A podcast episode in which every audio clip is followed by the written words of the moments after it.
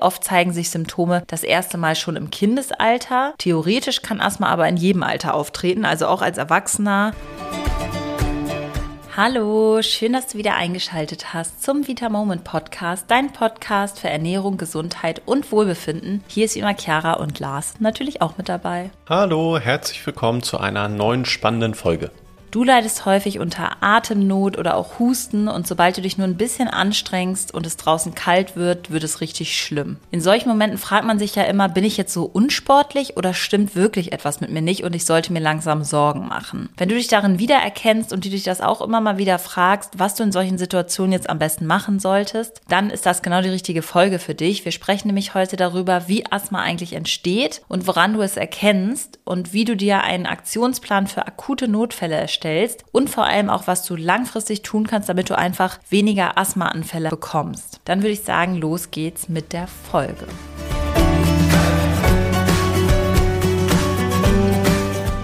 Also ich denke, die meisten von uns haben schon mal von Asthma gehört oder kennen mindestens eine Person, die Asthma hat und bringen das irgendwie mit Husten und auch Luftnot in Verbindung. Aber wie genau entsteht Asthma eigentlich und wodurch kommt es zu so heftigen Asthmaanfällen? Lars, lass uns da doch mal erstmal drauf eingehen. Ja, Asthma ist eigentlich medizinisch korrekt Asthma bronchiale und das ist im Grunde eine Entzündung der Atemwege. Über deine gesamte Lunge ist ein stark verzweigtes Röhrensystem verteilt, durch das die Atemluft hindurchströmt und dieses System hast du vielleicht schon mal gehört, das sind deine Bronchien. Und durch die ständige Entzündung beim Asthma werden die Bronchien extrem empfindlich gegenüber äußeren Reizen. Und hier unterscheidet man außerdem zwei Asthmaformen, nämlich das allergische und das nicht allergische Asthma. Beim allergischen Asthma kommen die Auslöser von außen. Das bedeutet sowas wie Pollen, Tierhaare oder Hausmilben können dann das Asthma auslösen. Genauso aber auch Parfum, Deo, Haarspray, Tabakrauch, Abgase, bestimmte Nahrungsmittel, Medikamente. Zum Beispiel reagieren viele Menschen mit Asthmaanfällen allergisch auf Aspirin. Da sollte man auf jeden Fall drauf darauf achten, wenn man jetzt eben unter Asthma leidet. Und was dann deutlich besser häufig vertragen wird, das ist Paracetamol. Aber bitte natürlich immer am besten mit dem Arzt oder der Ärztin einmal abklären.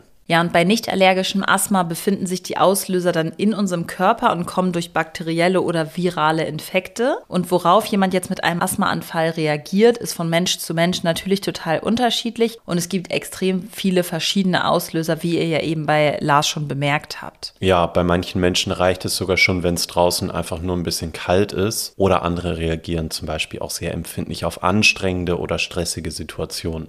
Ja, und wenn du mit einem Reiz jetzt beispielsweise in Kontakt kommst, der deine Bronchien reizt, dann reagiert dein Immunsystem mit einer ziemlich heftigen Abwehrreaktion, also dem sogenannten Asthmaanfall dann. Und dabei verengen sich deine Bronchien, also die kleinen Röhrchen sozusagen, die in deiner Lunge die Luft transportieren, die werden dann auf einmal ganz eng und deine Schleimhäute schwellen auch noch an und dann bildet sich zäher Schleim in den Atemwegen. Und du merkst das dann insbesondere daran, dass du ganz plötzlich nur noch schwer Luft bekommst und sich dein Brustraum auch so ganz, ganz eng anfühlt. Die Atmung kann sich dann auch mal schnell pfeifend anhören und dazu kommt oft auch noch ein starker Husten, mit dem dein Körper dann versucht, den Schleim, der ja jetzt alles verstopft sozusagen, aus den Atemwegen wieder abzutransportieren und abzuhusten. Und viele von den Betroffenen verfallen dann natürlich durch die plötzlichen Symptome in Panik, was dann dazu führt, dass dann auch noch die Luftnot weiter zunimmt und das natürlich keine angenehme Situation für den Betroffenen. Und je nach Häufigkeit und Stärke der Asthmaanfälle wird dann ein bestimmter Schweregrad der Asthmaerkrankung ausgewählt. So gibt es zum Beispiel Menschen, die haben vielleicht einmal pro Woche dann einen Asthmaanfall. Es gibt aber auch Menschen, die haben täglich Beschwerden und natürlich variiert das auch in der Intensität der Beschwerden. Und das Interessante ist auch bei Asthma, dass sowohl tagsüber logischerweise du einen Anfall bekommen kannst, das gleiche, aber teilweise auch nachts. Das kann die Lebensqualität natürlich enorm einschränken.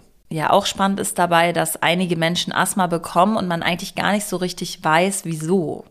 Ja, das stimmt. Einerseits spielen wahrscheinlich die Gene eine Rolle, also Asthma wird häufig von den Eltern an das Kind weitergegeben und ein erhöhtes Risiko für Asthma hast du außerdem, wenn du schon Heuschnupfen hast. Und dann gibt es natürlich, wie ich im Grunde eben schon gesagt habe, einige Umweltfaktoren und Verhaltensweisen, die einfach das Risiko erhöhen, so wie Rauchen oder Passivrauchen oder zum Beispiel, wenn du beruflich ständig bestimmte Chemikalien einatmest, das ist auch einfach nicht gut.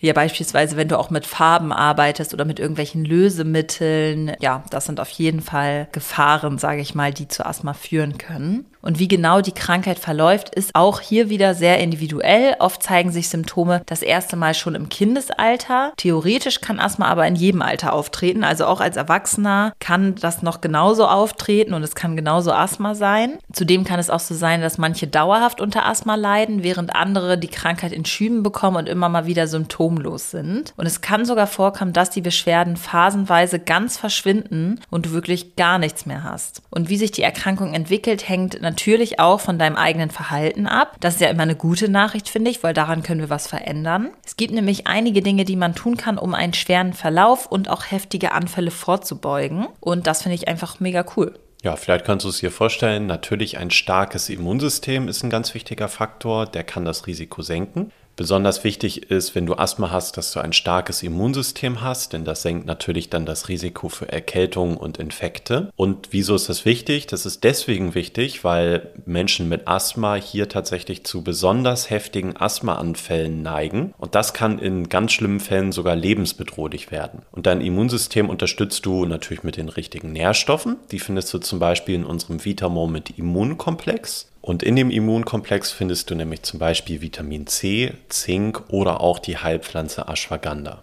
Ja, und ein ganz wichtiger anderer Punkt, der wird tatsächlich aber bei unserem Immunsystem häufig total unterschätzt, oder Chiara? Ja, das stimmt, denn wie die meisten nicht wissen, sitzt der größte Teil unserer Immunabwehr in unserem Darm. Es sind nämlich sogar 70 bis 80 Prozent unseres Immunsystems, was sich im Darm befindet. Ja, entsprechend wichtig ist es natürlich, den gesund zu halten. Und dafür ist für dich wichtig, dass du eine ausgewogene Ernährung mit viel Obst, Gemüse und Ballaststoffen hast. Außerdem sind auch super gut probiotische Lebensmittel, sowas wie Joghurt oder Sauerkraut. Und was richtig gut wäre, wenn du ein bis zweimal im Jahr zum Beispiel eine Darmkur machst. Mit dieser Darmkur kannst du deine Darmgesundheit und damit auch deine Immunabwehr wieder fördern. Und wir bei VitaMoment machen das mit einer Dreiphasen-Darmkur, bei der wir in 30 Tagen wirklich schauen, dass wir wir deinen Darm wieder komplett auf Vordermann bringen. Und du bekommst bei dieser Darmkur auch sehr lehrreiche Videos, eine motivierende Community und leckere Rezepte.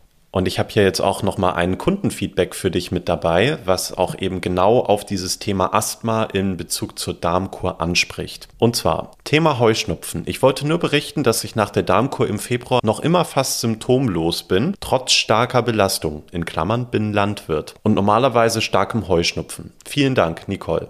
Ja, das ist natürlich ein super tolles Feedback und daran sieht man, wie groß der Hebel eigentlich ist, wenn man den Darm auf Vordermann bringt. Und du wirst merken, nicht nur dein Heuschnupfen wird besser werden, sondern du wirst auch noch ganz, ganz viele andere tolle Sachen bemerken. Ein weiterer Risikofaktor bei Asthma ist Übergewicht. Daher achte auf jeden Fall unbedingt drauf, dass du dein Übergewicht, wenn möglich, natürlich reduzierst. Das wird auch noch sehr, sehr viele andere gesundheitliche Vorteile haben. Denn wenn wir übergewichtig sind, dann lastet auch einfach mehr Druck auf unserem Lungengewebe und das überschüssige Fett aus dem Körper. Das kann sich dann auch in den Wänden unserer Bronchien ablagern und dadurch verengen sich die Atemwege nochmal. Die Entzündungen nehmen zu und das wollen wir natürlich auf gar keinen Fall. Daher ernähre dich wirklich möglichst gesund und ausgewogen und achte und überprüfe immer wieder dein Körpergewicht. Ja, wichtig, bevor du jetzt resignierst, du hast es selber in der Hand, jedenfalls zum Teil, wie stark das Asthma deinen Alltag und deine Lebensqualität beeinflusst. Also du bist jetzt nicht machtlos, das möchte ich damit sagen. Und wir haben hier noch ein paar weitere Maßnahmen, die du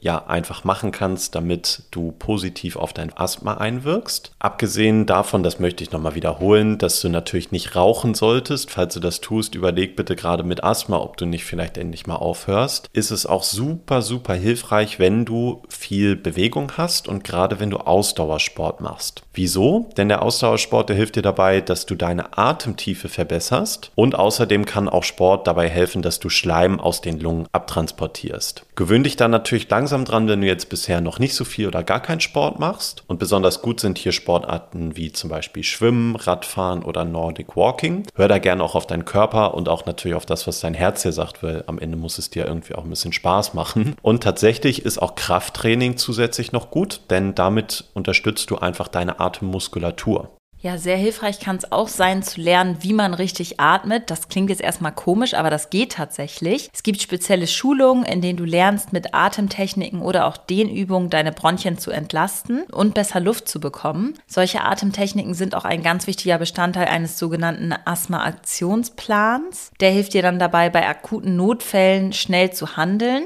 und Lars, erklär uns doch nochmal, wie man am besten vorgeht, wenn man jetzt plötzlich von den Beschwerden überrascht wird und vielleicht auch ein bisschen Angst bekommt und nicht genau weiß, was jetzt los ist. Auf jeden Fall erstmal Ruhe bewahren. Wenn wir nämlich Angst und Panik bekommen, dann verschlechtert das einfach die Atmung und wir bekommen noch weniger Luft und das macht alles eigentlich noch schlimmer. Ich weiß, es ist leicht gesagt, aber versuchen, ruhig zu bleiben. Dann mal schauen einfach, dass man in eine Körperhaltung geht, in der man besser Luft bekommt. Ich glaube, da hat man nach ein paar Asthmaanfällen wahrscheinlich auch ein bisschen Erfahrung. Und dann gibt es spezielle Atemtechniken, wie zum Beispiel die Lippenbremse, die man anwenden kann. Und die hilft dann einfach auch in so einer Situation. Und diese Lippenbremse, die wiederum lernst du zum Beispiel bei der Atemphysiotherapie. Und die meisten Asthmatiker, die bekommen auch typischerweise ein Asthmaspray vom Arzt verschrieben. Das weitet im Grunde einfach die Bronchien. Und du versuchst dann so ruhig und tief wie möglich zu atmen und überprüfst einfach, wie wirksam die Maßnahmen sind, die du jetzt bisher getroffen hast. Und sollte dann wirklich der Asthmaanfall so heftig sein, dass sich keine Besserung einstellt, dann wähle wirklich zur Sicherheit und im Notfall lieber den Notruf.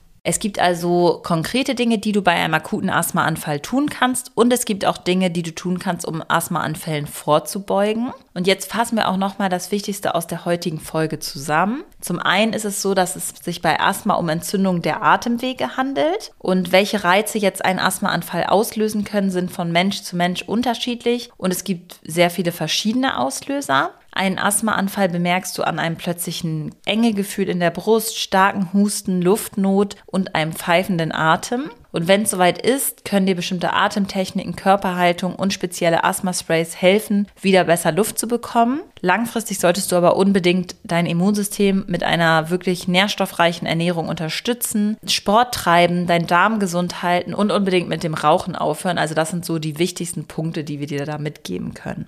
Ja, das wär's dann auch schon mit der Folge. Und wenn du es noch nicht getan hast, dann bewerte doch ganz gerne unseren Podcast und abonniere auch den Podcast, um keine weitere Folge zu verpassen. Und ich habe hier jetzt nochmal eine Bewertung mitgebracht von Moma Maxina. Und zwar mit der Überschrift Verständlich, wissenswert und interessant. Und der Text lautet, ich habe schon einiges über Ernährung und Gesundheit gewusst, aber durch euren Podcast habe ich nochmal so viel neuen Input bekommen und vieles Neues dazugelernt. Vielen Dank dafür. Macht weiter so. Ihr seid klasse. Ja, das freut uns natürlich sehr. Vielen, vielen Dank. Wir lesen wirklich jede einzelne Bewertung, auch wenn man das vielleicht manchmal nicht glaubt, wenn man das hört. Tatsächlich ist es so. Wir kriegen da sogar so eine, so eine kleine Nachricht immer und sehen das sofort. Insofern schreib uns auch gerne eine nette Bewertung. Wir würden uns freuen. Und ansonsten sehen wir uns nächste Woche wieder hier im Podcast. Bis dann. Tschüss. Tschüss.